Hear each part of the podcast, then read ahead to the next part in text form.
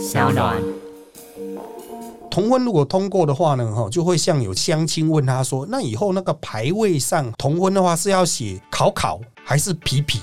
哦，就这个哦。对啊，所以之后邱泰山就被说成是皮考丘。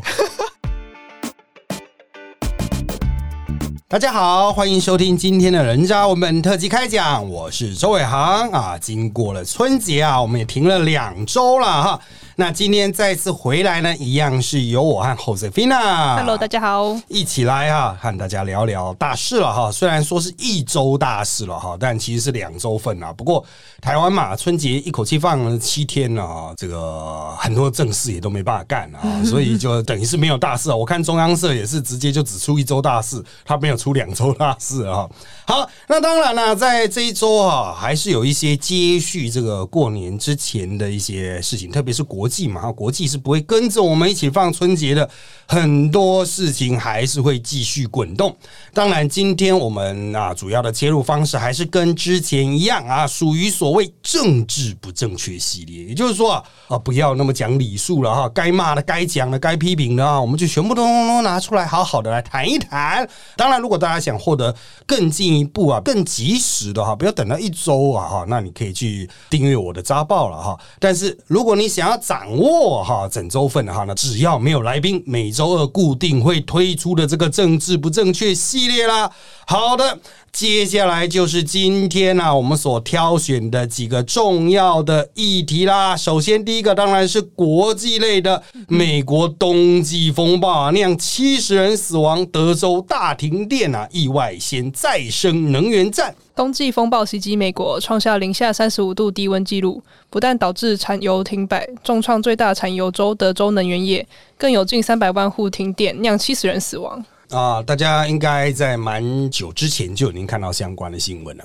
不过我相信到我们这个节目播出为止，哈，德州应该还是在冰天雪地中，好惨哦！他们已经冻一个礼拜了，完全没有恢复的迹象。有啦，有慢慢稍微回温，不过因为实在太冷了，你对德州印象应该就是那种很阳光嘛，他们牛仔那晒太阳热的要命的那种感觉嘛，哈。其实，在一月底的时候，他们就说二月会有一波很强的哈，沿着呢美国中西部一路南下了哈。不过当时德州人呢、还没有意识到这个事情会这么严重。我看我那些，比如说像伊利诺哈移民到那边去的那些学生啊，都已经很安分的在那边铲雪，然后在那边应战了。然后德州人可能阳光习惯了，一时没有意识到这个问题有多严重。一般台湾人应该知道，德州的纬度和那个佛罗里达其实不会差很多，嗯啊，可是佛罗里达还有三十度。德州就可以到零下十几度了，欸啊、所以这个冷气团让途径到德州那一带啊，那那佛州它是靠海嘛哈，它有海的那些可以调节啊暖流去做调节了哈。不过德州真的哈，它属于大陆嘛哈，那比较内陆的状况啊，所以这个情势就特别严峻。不过这一次冰天雪地啊，比较让人意外的就是啊，它凸显了德州的一个电业的问题了哈。国内已经有相当多的报道。从很多角度去分析啊，什么德州独立电网，我推荐啊一些国际翻译这国际文章的媒体，大家都可以先去稍微过滤一下哈。美国的电网，那德州是它是特别独立的。那德州这个能源独立之外呢，它也采用一种偏向自由竞价的机制啊，哈，就是百姓可以去选择你的供电商啊。那你这供电商呢，当然平时它的价格就是彼此互相竞争，所以是非常低廉的。可是，一旦碰到这种因为冰天雪地，可能电线被吹断呐，哈，电网被吹断呐，啊，燃油无法发电呐，哈，的发电机组当掉等等各式的问题，造成供电困难时，它的这个收费啊会瞬间暴增。可能它原来一个月的电费只有几千块台币的。嗯，啊，它会一口气飙到几十万台币，好贵！对，而且是短短的一两天内就飙到这么高。可是那个时候你又在冰天雪地，你又不能不开暖气啊，嗯你又不能不开其他的一些设备去维持运作吧，不然你的整个运作机能就挂掉了嘛哈。不要讲说是一般工作了哈，你连居住都没有办法。如果你平常这个房子就没有保暖的设设计的话啊，根本就住不下去了啊！我想大多数台湾人都没有这种经验啊。我来讲我在日本的经验好了，这个虽然跟德州有很大的落差，不过那也才零下十度左右。有一次我在以前比较穷的时候，我就住一个日本的旅馆嘛，啊，结果住进去之后，他就说今天不好意思，棉被要给你两条。我说为什么要两条棉被？他说因为你那间房间暖气坏掉了。这么刚好？对，哦，我想说这样子哦，那房间大概会是几度？他说不知道，隔壁的暖气也许会有一些些流到你那边去吧？哦，应该是不至于到零下。结果当天晚上我差点冷死在我自己的房间，盖两条毛毯都觉得好冷，因为你还是要鼻子露出来呼吸，感觉室内都快要结冰了那种状况啊，所以。实际上，如果没有供暖的状况下，那种房子，如果你又没有保暖的隔热设施哈，其实是嗯哦没办法做的，会有生命危险的哈。当然了，他们这个状况持续的非常久，造成了第一个当然直接生命危险，再就是这个电网的设计是否合理，就引起很多争议了。所以我们标题就有人说哦，这次就是因为太冷了嘛？你看太阳能不能发电啊？冰天雪地，太阳能怎么发电？风扇也不能转了啊，啊，你就只能靠燃油发电，燃油基础搞不到烧不起来，所以有人说，那要不要靠核能呢？哦，用核能来发电，稳定供电。但是这就牵涉到一个问题了。其实，在这种极度冰天雪地状况下，它已经不是发不发电的问题了，它整个传输电力传输都会有问题。高压电塔可能会被冰雪压垮，哦，电线也可能因为过重断掉，哦，所以各种变电的设施都可能受到冰雪的摧毁嘛。因为那个毕竟是水分，它要有重量，变成固体的时候，冰块的时候啊，又蛮有破坏力的哈。所以整个电网都很脆弱了。就是如果你平常就没有因应极寒气候去进行事前的设计的话啊，那你临时要应变绝对是不可能的啊！因此，与其说是什么再生能源呐，还是我们应该用核能啊，都没有用啊！你如果真的要去应应极端气候，你应该像北极圈那样子，每个人家里都有自己一套小小的发电系统，你就自求多福啊！你要有太阳能就太阳能，你要有风力就风力，你要有那个柴油发电就柴油发电。当然，你还是可以去接主要的电网嘛。就像我们在高山上的一些偏乡的人，他们也都有自备发电机组这样子嘛哈。其实还是应该尝试进行某种分散式的电网，会比较安全呐。如果你真的要因应灾难，但是重点就是这个投资值不值得。一般在台湾哈，你当然说如果碰到大地震、台风、断水断电个几天，我为了这个我特别去买一台发电机。我们大多数人嗯，如果真的需要的话是蛮实用的啦。可是搞不好放了好几年都不会碰到啊。是啊，像我住在台北。是这一边哈，我上一次碰到大灾难导致长期断电。必须要发电，已经是纳利风灾的时候，好久。难道我要在纳利风灾的时候买一台发电机，然后在那边放二十年吗？然后都没有用到吗？当然有人说，就是以备不时之需嘛，就是一个必要的投资。我觉得哈，其实美国人这个相对的观念是比台湾人要清楚。哎，各位经常看美国片的话，你都知道他们都会有一个小小车库，里面什么鬼都有。对对对，对啊，那边发电机还有一个小小的地下室啊，有的些中西部要躲龙卷风，那地下室里简直就是宝藏啊，避难然后搞连核子弹都能够防。所以。你要说美国人准备不足吧，也不见得，只能说了哈，就是全球气候变异的状况，也许之后会变成常态。那我们怎么去面对这个所谓的新常态？就是这种极寒啊，或者是狂风暴雨不断交替，灾难的强度增加，然后去调整我们整个公共设施的设计的理念。我觉得这个是台湾人更值得去思考的东西了哈。大多数的台湾人就觉得，反正看政府怎么做。但是我可以很肯定的告诉你哦，中华民国政府也没有想怎么做啊。我一直都有一件，以很久以前讲过，就是二十年前吧，我在市议会的时候，有一次我发函去问消防局，就是说哦，大屯火山最近传出好像有一些。地震啊，然后喷一些气啦哈。请问北市府消防局，如果大屯火山开始喷发的话，你们的应变措施是什么？结果他们回给我的公文只有一张纸。哦，非常的薄，你要注意啊，公文还有抬头哦，还有主旨哦，还有内容说明哦，他居然一张都写完了，那一张的结论其实就简简单单几个字，就是啊，我们认为不会爆发了，就这样，就这样，就这样还还给我们的，我就啊，不会爆发啦，大家放心啦。当然了，最近啊，他们开始了，经过了二十年哈，他们终于有做一些东西应变计划出来，不过呃，这的确也是很困难，因为大屯火山离台北太近了，啊，真的如果有大规模的灾变，就跟三角断。层一样哈，大规模的灾变其实是没有办法做出什么整体的应应的哈，就是顶多紧急避难了哈，很难去完全的提前预防防灾型都更啊哈，你看讲多久了，哪有办法？现在台湾到处都还是违建都有点障碍。好吧，我们再来进到下一个议题啦，就是脸书抵制澳洲新法，挡用户看澳洲新闻呐，加拿大好像也会跟进要求付费哦。澳洲政府杠上社群龙头脸书，不放弃推出新法，以强迫科技企业为新闻内容付费。脸书则封锁澳洲用户平台上的新闻内容，甚至连俄服组织、家暴专线及各种紧急服务的专业都无法运作，引发国际哗然。加拿大十八日也宣布将要求脸书为新闻内容付费。好的，这一波算是打到中间了，很多人台湾人不知头尾。哦，所以就搞不清楚状况，但是为什么脸书突然跟澳洲人杠起来？是不是脸书在帮中共喉舌啊？哦，因为澳洲跟中共杠嘛，哈，其实就是中共的那些对外宣传机关在脸书买广告而已啊，啊，才几百美金而已，这样也可以讲的有来有去，我真的也是蛮佩服他们的啊。但不管怎么样了，这个是一个。大概牵扯了七八年以上的一个恩怨情仇，就是全世界的新闻媒体业哈，在这个脸书兴起之后，无可避免都需要利用脸书来推播自己的新闻。嗯哼，那在脸书推播新闻的过程中，他们发现主权越来越被脸书拿走了。脸书改个演算法，我们就死了嘛，我们东西都推不出去嘛。各位可能不知道推出去的效率有多低哈，我们一般的粉砖。发一篇文章，如果能够有大概三成到四成的追踪的粉丝看到的话，就算不错。嗯，比如说十万赞的话，有三万个人看到，就算不错了。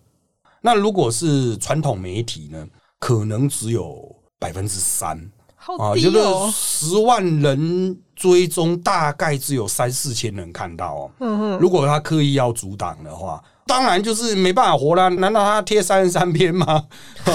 贴三十三篇才能让所有的粉丝看到吗？哈，所以一旦你粉丝专业的触及没有了，嗯，就没有导流，碰不都碰不到嘛。他当然也不会去点你家的媒体页面，比如苹果日报的网页啊。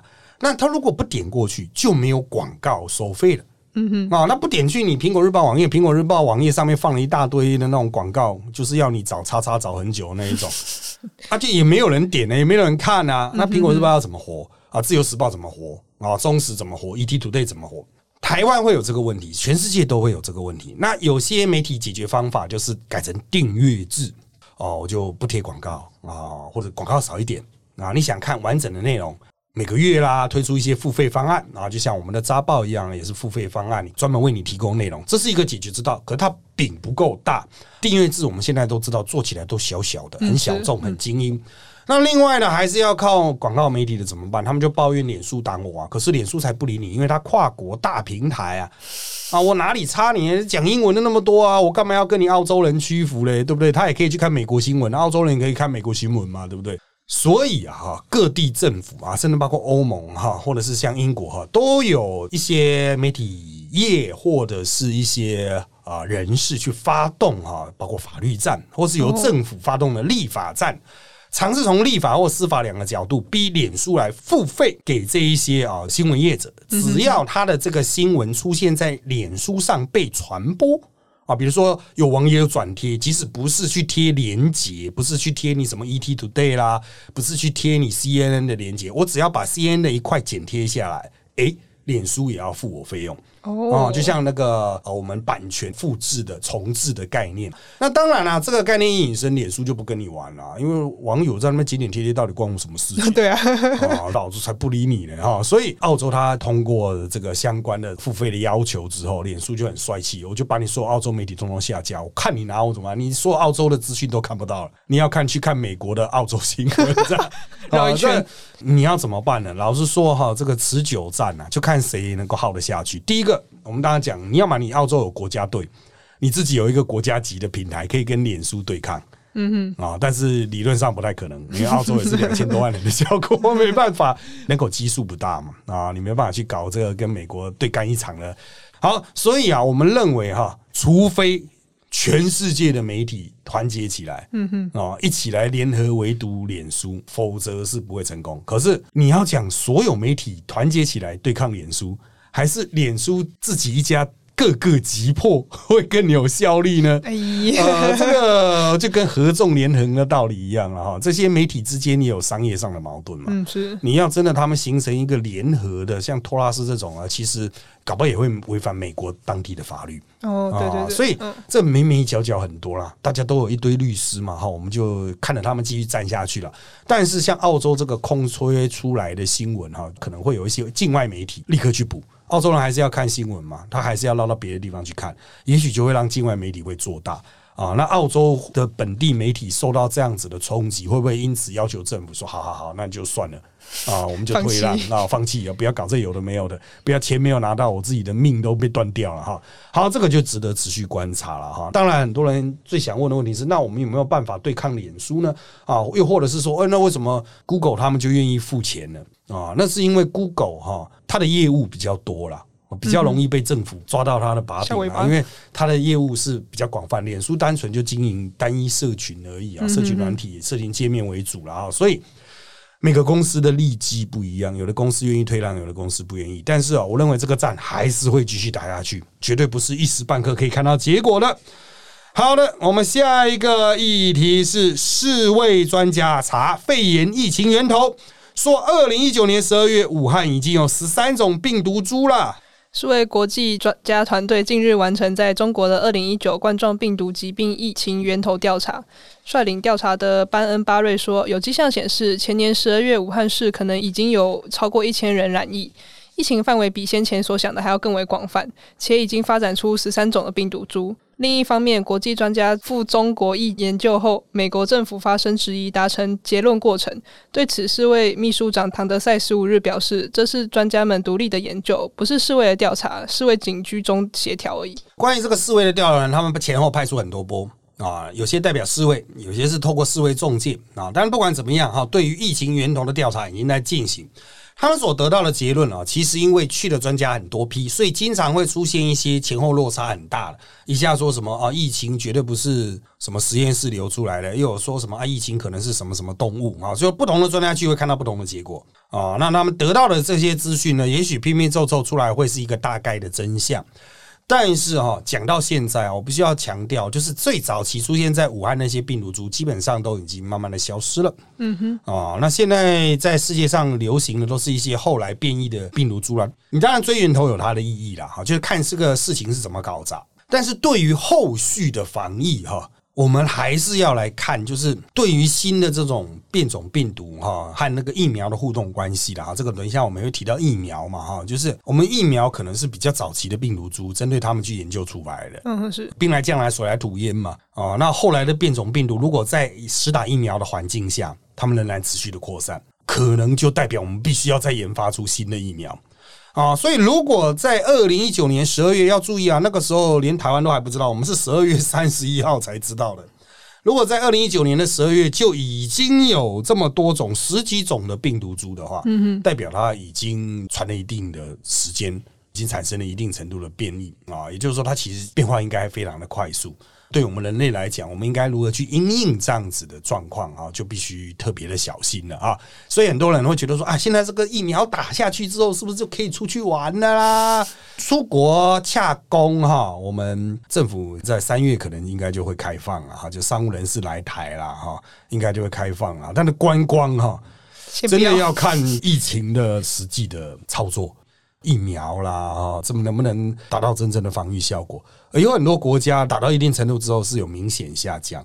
但是前提是其他的变种病毒还一样有同样的效果哦，那我们才能说嗯，大概是可以把它压下来啊。所以大家不要期待，就是像 SARS 一样，有一天它突然就哎，大家压压就突然不见了，然后社会就恢复正常，没有那么容易啊。那当然，大家还是很想出国啦哈，我们也没办法叫你多多忍耐哈，因为忍耐也没有用了啊。重点就是除了真的是不怕死之外哈，也要人家不怕死才行，这不是你个人的问题好不好？好，那我们再看下一个啦，到了国内议题啦。上周有一个关于海巡署的，就是总统府特别跳出来说，是我们总统指示海巡舰艇涂装新增台湾这个英文标示。海巡署十七日表示，一月起规划在舰艇前侧增台湾英文字样。共新北舰、某新舰、台中舰、澎湖舰已涂装完成，后续两百二十五艘大小型舰艇会陆续涂装。总统府表示，面对灰色地带冲突的应对，台湾的涂装能让海巡舰艇有更清楚的标示、更安全的执法。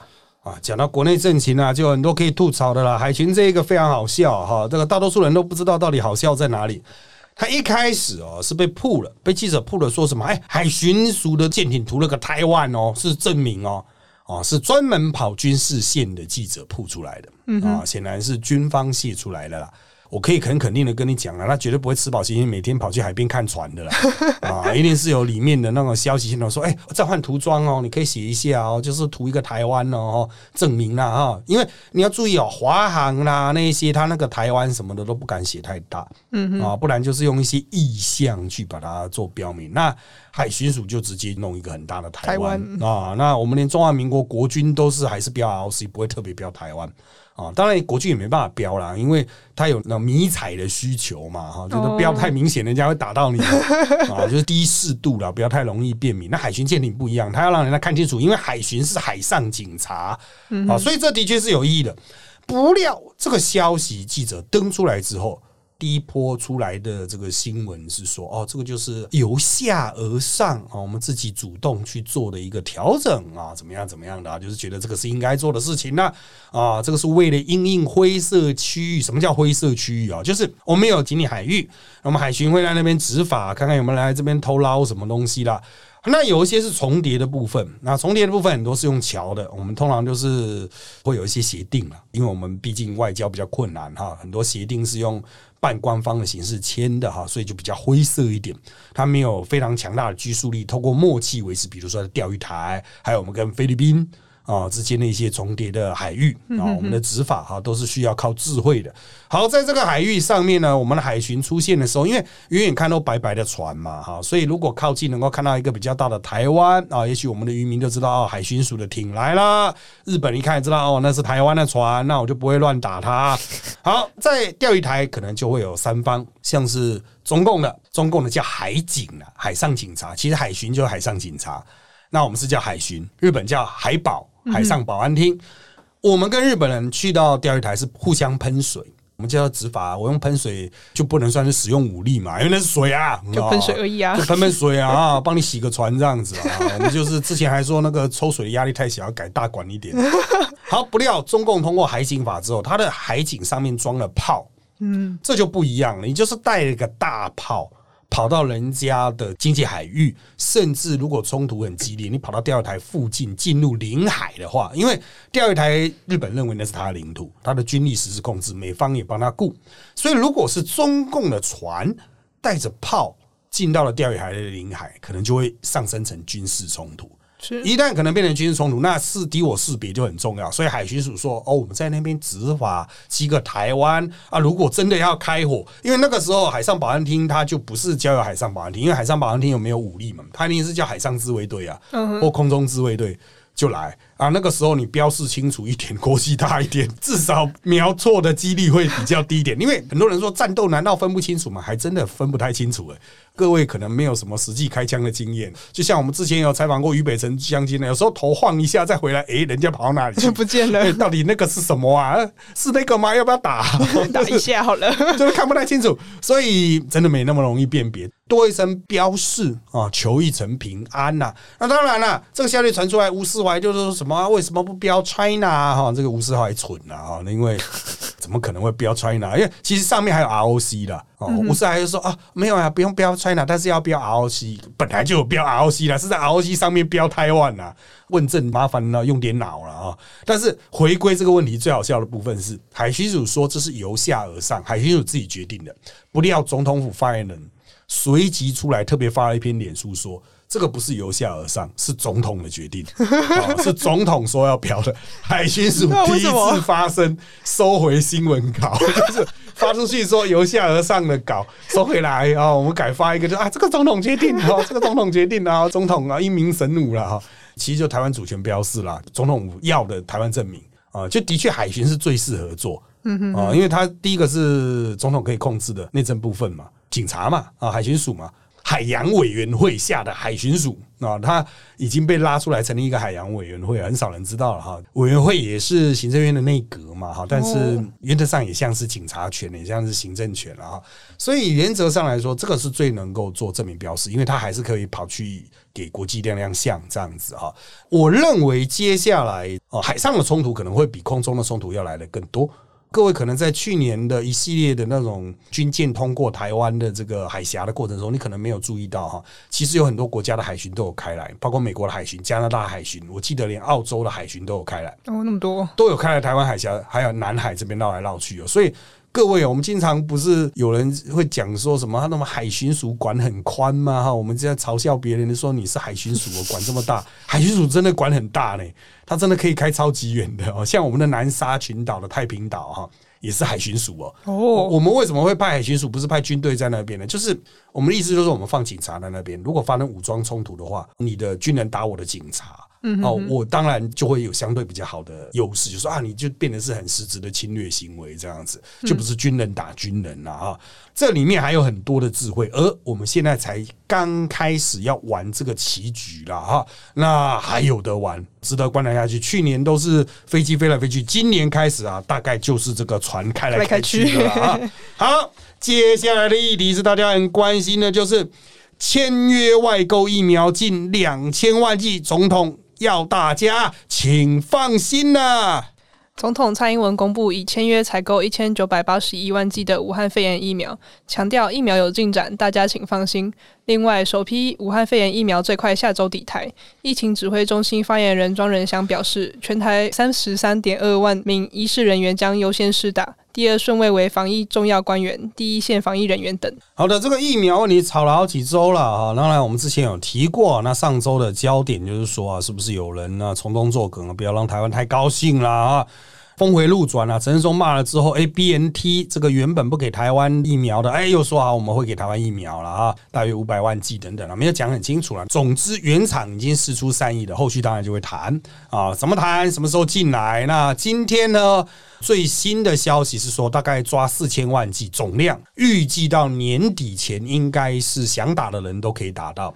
啊，那当然很多人会觉得说，哎，感觉起来又有一些其他的消息啊，像那个 A Z 疫苗啦，阿斯特捷利康疫苗，啊感觉出现很多副作用啦，哈，有些国家又开始停止施打。我们第一批的是 A Z 疫苗，嗯，那当然他是说医护人员优先施打，我们有三十三万人，其实应该是不够打啊，我们只有二十几万剂啊，所以就算所有医师人员要打也没办法了哈，有意愿的优先，可能是在防疫第一线的。防疫医院的风险比较高的人先打，再就是防疫人员，比如说各种隔离设施的这些工作人员啦，啊，还有这些防疫官员哈，就是我们有很多啊，疾管局的这一些哈，都是比较有机会接触到的啦，哦，所以他们可能会先打。那他们打的应该都是阿斯特杰利康啊，它的保护力大概七十八左右，原的是六十五岁以下的人施打啊，六十五岁以上目前正在做测试，还有幼童也在做测试啊。那后续还会有一些其他的疫苗，大概是比较慢哈，大概在五月份或六月份 以后才会慢慢进来。主要是因为美国那边要自己人先打完啊，美国那边不敢打疫苗的也蛮多的，他们可能会到三到四成。我们台湾现在不愿意打疫苗，大概一成，就是我们做民调，大概九成的台湾人都愿意打了哈。那当然到现在为止，绝大多数的都是要打两剂的，他不是说打第一剂之后隔一个礼拜可以立刻打第二剂。啊，它大概隔一段时间啊，所以你急也没有用啊。很多人也是要打第一剂之后再等第二剂嘛，哈。所以不是说打了疫苗之后就天下无敌哈。这个第一点要跟各位强调，最好的疫苗现在保护力大概九十五趴左右，而且不断有新的变种病毒出来，你还是要采取最高规格的防疫作为啦。哈，就该戴口罩就戴口罩，特别是健康会跑跑照的人了哈。那另外一个重点就是在于本土疫苗的这个状况，虽然没有。很明确的讲说什么时候会生产出来，不过去看过哈，呃，因为我们问过一些官儿啊，那些官儿去看过是说他们很乐观了啊，当然他们是懂的啦，不是不懂的啦，都是医生的官儿去看的，他们是说状况很乐观，但是台湾人就是比较照规矩来，该做的实验还是要做完了，该有的数据数据要到标准，然后他才会做紧急授权，紧急授权之后才会开始生产，才会做，所以重点还是我们自己要有生产能力。不能一直是进口了哦，就是因为如果它之后有变异的话啊，现有疫苗都逐渐失效，我们还是要自己生产的疫苗来持续去堵上这个洞。我个人认为哈，接下来大概是到十月、十一月以后，可能就是国内产能的问题。啊，那很多之前读生科的人都不知道做什么。我们以前都讲了，在台湾读生科都只能做健康食品，做各种抽取液，因为赚不了钱。哦，但是接下来哈，随着这种疾病变异啦，你今年是肺炎，明年不知道会有什么鬼病啊，总是相关的这个量能要做出来。我们经常讲护国神山嘛，哈，晶片嘛，哈，接下来护国神山疫苗铁定是非常必要，因为大家碰到这个状况，你没有就是会挂嘛，就是不行啊，啊，所以不管怎么样，还好台湾就是有钱。我们可以通过砸钱去把它砸起来。比如说，就是如果我们真的要培植疫苗厂，几百亿、几千亿砸下去都不是问题。哦重点是要有技术啊，没有技术，最重要的技术砸钱没没有用啊，就是要人力、人才、技术，甚至去买到一些专利，嗯啊，想办法把钱砸下去，去把这个自己的能力做出来，这比较重要。看起来现在比较辛苦，但是也是我们幸运的地方，因为我们的经济状况比较好一点。好的，接下来的议题是白宫证实美国致函台湾，盼解决汽车晶片问题。白宫发言人沙奇十九日证实，白宫经济顾问迪斯致函台湾，希望解决汽车晶片短缺问题。他并表示，经济与国安团队已直接与制造商联系。至于制造商是哪一家，沙奇并未说明。好的啊，那当然，台湾方面呢已经收到信了哈，然后王美花经济部长也有公开啦，就是他特别的谢谢台湾啊，我们在瞧半导体状况上瞧来瞧去，终于瞧定了啊。好，这个事情呢，我们把它接在疫苗下面看。为什么呢？因为我们现在圈内盛传哈，我们现在之所以能够拿到美国疫苗，能够拿到英国的 A G 疫苗，甚至跟德国去谈判他们的 B N D 疫苗，主要都是因为我们握有晶片，嗯哼，啊，握有车用晶片。我要强调，在国际外交上，哈，我们不会说我们用 A 货去换 B 货，特别是你很紧急，我很紧急啊，我拿救命的东西去换你救命的东西，这太难看。除非真的打仗了啊，我们打仗的时候会有紧急授权法案呢，就是我用军舰去换物资啊啊，这个二次大战曾经这样搞过，可是现在也不到这样的状况，也没有经过立法授权，更不可能私相授受。但是哈，就我们的了解。这些有疫苗的国家刚好都跟台湾的晶片，还有过去送口罩都有牵扯，所以是有打下一定的互动基础的。因此，哈，在获取疫苗上的确，我们的高科技产业所展现的这些实力，哈，是很有帮助。当然了，哈，万变不离其宗了，哈，就是优势要继续维持，需要持续的投资啦，高科技啊，半导体啊，我们要持续投资。不过，我们台湾的扩张也到极限了，就是我们。很难挤出资源啊，就像我们之前提过嘛，土地资源不够啊。那高科技厂，你你不是道铁皮屋那么搭一搭都可以做 啊？它很大的地啊，要很多的电，要污染处理，要水。我们现在谈台湾都缺水了，增温水库都要停灌，都低 对，都没有水了，怎么办？辛苦了，环环相扣，好不好？当然，我们期许啊，这个高科技产业能够继续前进，那我们疫苗产业也能够带动了哈。那护国神山可以多盖一点，好不好？好，下一个议题是上周末突然传出的国安团队异动，陈明通转任国安局长，邱泰山长陆委会。总统府发言人张纯涵十九日在总统府召开记者会，宣布国安团队最新人事异动，陆委会主委陈明通将转任国安局长。前国安会咨询委员邱泰山接陆委会主委，国安局长邱国正出任国防部长，现任国防部长严德发转任国安会咨询委员。好的，我们先从严德发部长、国安部长谈起。严部长做了比大家预期的要久啊，他一直都要退了，他有倦勤之意了哈。但是在那个去年哈参谋总长意外坠机身亡之后啊，有点打乱了接班的梯队。因此哈，让他再多留任了一段时间啊。那严德发他也是治军非常严谨的哈。我在自己每周三的直播哈，几个笑话就是关于他的啦。治军非常严谨啊，这不能讲太明，只能说他治军非常严谨哈。当然了，他非常优秀，可是他年纪也大了，真的是有点辛苦啊。所以一直都有传说要换，但换谁呢？能够去接他的，因为他是陆军，那我们一般认为就是三军轮流，否则就要换文人部长。可是台湾是否已经有心理准备接受一个文人国防部长啊？虽然之前有了，不过那个是看守内阁短期的文人部长啊，所以目前我们特别是在国军改革转型扩军的过程中，可能要换大头比较困难。他们最后还是决定把邱国正搬过去。哎，这个邱国正就是我很熟的，他曾经当过我的老长官了啊。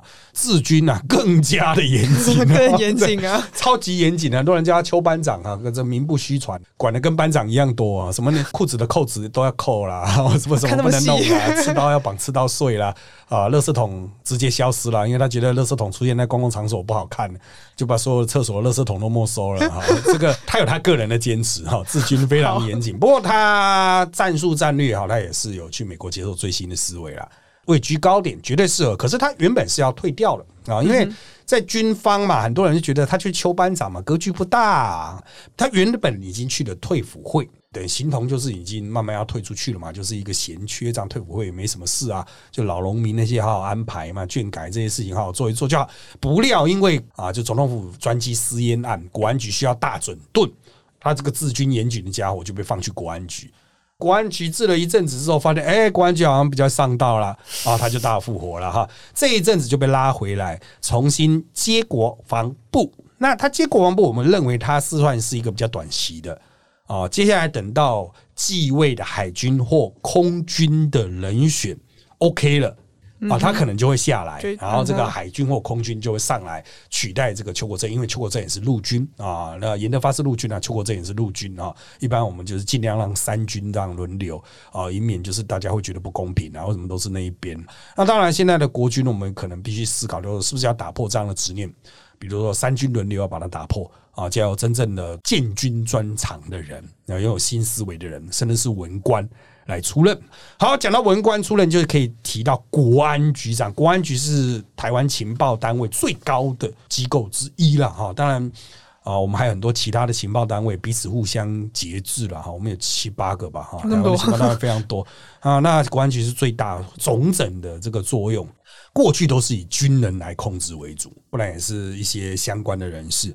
那陈明通他是学者。啊，他也经过非常多的历任啊哈，经验非常丰富啊，人家都说他什么都会，什么都懂啊，学习能力很快，即使年纪很大了哈，学的也很快，所以他去控制国安局的话哈，当然可能就是专门针对中共了，因为他原来是陆委会嘛，但是现在陆委会就是被中共抵制，一点用都没有嘛，啊，完全无法沟通啊。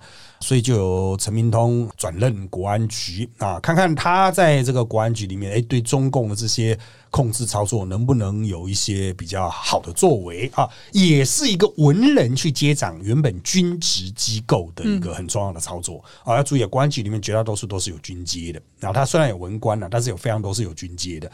文人能不能有效的统领这个单位哈？这个很看我们阿通师的智慧啦。啊，那 我认为其实随着军队国家化哈，其实国安局也越来越 OK 了啦，哈，已经没有过去那么党国了哈。重点就是让他们像样一点啦，不要再买烟了啊，就是做一些该做的事情，好不好？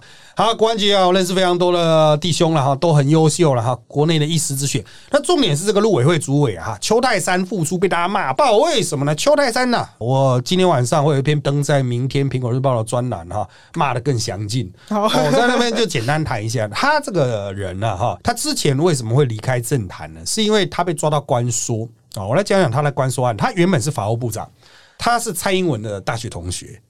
啊，那蔡英文选到总统之后，邱泰山就被拉来当法务长。嗯哼，啊，大家期许是他做司法改革，因为蔡英文一开始还开了什么司改国事会议啊，风风火火的搞了半天，结果两年都过去了哈，连内阁都换成了赖清德，然后他还是没有建树，所以邱泰山就下来，没有做任何事，就下来，就下来，下来之后转任国安会的咨询委员，啊，就算是国家安全体系的一部分。好，来贡献他在两岸部分的专长。他在法务部的改革没有贡献，那他去国安这边总有一些贡献嘛？不料他上去大概不到一年，就发生了官说案，就是他的老朋友一个医院的院长拜托他去跟桃园地检署的人问一下，就说为什么我的认罪协商会拖到这么久呢？邱泰山就找了桃园地检署的。主任检察官来吃饭啊，在台北一间很知名的这个日本料理叫大车轮，这个在我小时候就有开了哈。据传啊，去大车轮吃饭还打国安局的统编，这是瓜吉讲的，不是我讲的，是他查出来的。好，饭吃了之后，台湾地检署的主任检察官就下去了解这个案情，说：“哎，为什么你这个认罪协商会这样卡住啊？”那基层检察官就不爽了，一问上来，原来是前法务部长在这边关说。啊，这个事情就爆出来，那就非常难看啊！就是邱泰山在施压的感觉嘛。邱泰山是说我没有施压，我只是关心而已。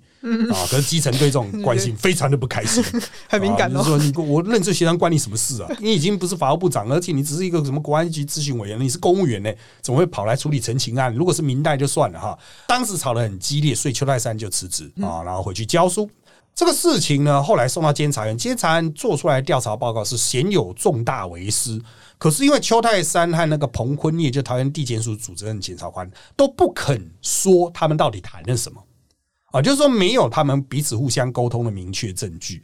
所以最后他只能针对他们有吃饭的事实，有关说的这个事实，做出一个重大为师的结论，但是弹劾没有过啊，因为就是不知道他们实际到底谈了什么啊，他们两个都说啊，那那没讲什么啊，哦，那他们问说当天吃饭还有谁？呃，没没没什么谁啊，问了啊，这样。啊，就混过去了啊！好，那当然了，这个事情混过去之后呢，邱泰山蹲了一年。调查报告是去年二月十二日公告，你想现在才二月几日啊？今年的二月几日，再过一年他就复出了。他付出了，当然就会有人很不爽啊，法界也很不爽啊，像我们时代力量也很不爽啊，又把他骂一顿啊。可是总统府就说啊，没有，啊已经证明他清白了，弹劾没过啊，清清白白，这个就是分明就欠骂 啊！他们饭都吃了，施压的检察官都不爽，儿子怎么会是清清白白？我讲白一点的，总统府写稿人到底是谁啊？怎么会写一个这么烂的稿？你就说啊，他已经深深了解自己的错误，感谢总统给这个机会，会更加努力就好了嘛。真的哦，这个邱泰山这个家伙，还有最后再骂他两句好了，利用最后的时间。邱泰山这个家伙最经典，就是在同婚的事先辩论过程中，他在法庭上代表法务部出席，说明民法精神，他是反同婚的。他先说了哈，邱泰山先说哦，这个民法有中国千年传统精神，同婚如果通过的话呢，哈，就会像有乡亲问他说，那以后那个牌位上同婚的话是要写考考还是皮皮？哦，就这个哦，对啊，所以之后邱泰山就被说成是皮卡丘啊，他就很不爽啊，你不能笑我是皮卡丘啊，啊，没有，你是皮卡丘啊，不是皮卡丘，这个家伙分明就欠骂，你知道吗？因为任何读过，不要讲说法学绪论，有基本法理的概念，我要特别强调啊，邱泰山应该是法学博士哦。嗯哼，有读过任何法理概念都知道，人家排位怎么写，关你法律屁事啊！真的，你在宪法法庭上讲这东西干嘛？你以为是阿伯在榕树下聊天吗？谁管你考考皮皮啊？啊，到底有没有 sense？这个家伙 nonsense，从这一点都看得出来。他真的很擅长经营兄弟感情，所以他这付出超多兄弟帮他说话，都说哦，他真的是人才呀！我跟他吃饭聊天，说真的是哦，很客气，很棒。哎，拜托，今天是找人出来做官，不是找人出来带大家吃饭的好不好？不是强调他很会吃饭，是做什么？你们到底是在帮他还是爱他？好了，因为今天时间的关系啊，我们这一周的政治不正确系列就到这边结束了。谢谢大家收听我们这集的人造我们特辑开讲。那现在我们在各大 Podcast 收听平台，像 s o n A P P、Apple Podcast 和 Spotify 都可以听到我们节目哦。欢迎大家订阅、留言给我们五颗星。那我们就下次再见喽，拜拜，拜拜。